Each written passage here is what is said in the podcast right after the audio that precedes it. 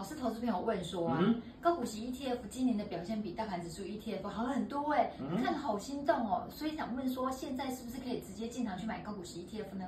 今年的高股息上涨呢，主要是由 AI 概念股去推动的，嗯、所以呢，你要先思考一个问题哦，就 AI 概念股的话，明年呢还会不会有这么好的一个成长性？这第一个，第二个的话呢，那这些。